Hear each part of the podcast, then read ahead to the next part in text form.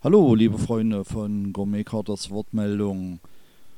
Also neulich habe ich mir richtig einen Kopf gemacht, denn mich treibt die Frage um, wann werde ich endlich geimpft?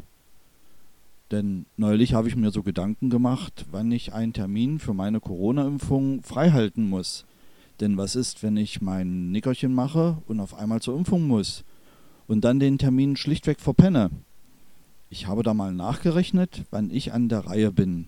Und ich stelle fest, meine Panik ist vollkommen unbegründet.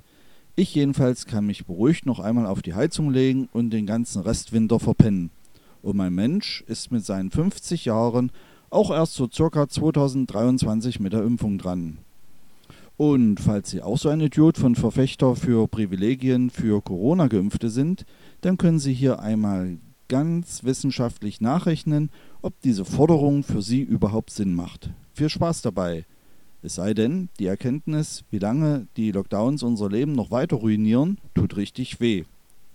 Und wer nachrechnen möchte, findet den Link zum Corona-Impfterminrechner in der Beschreibung dieses Podcastes. Und bis dahin bleiben Sie gesund und alles Gute, euer Gourmetkater.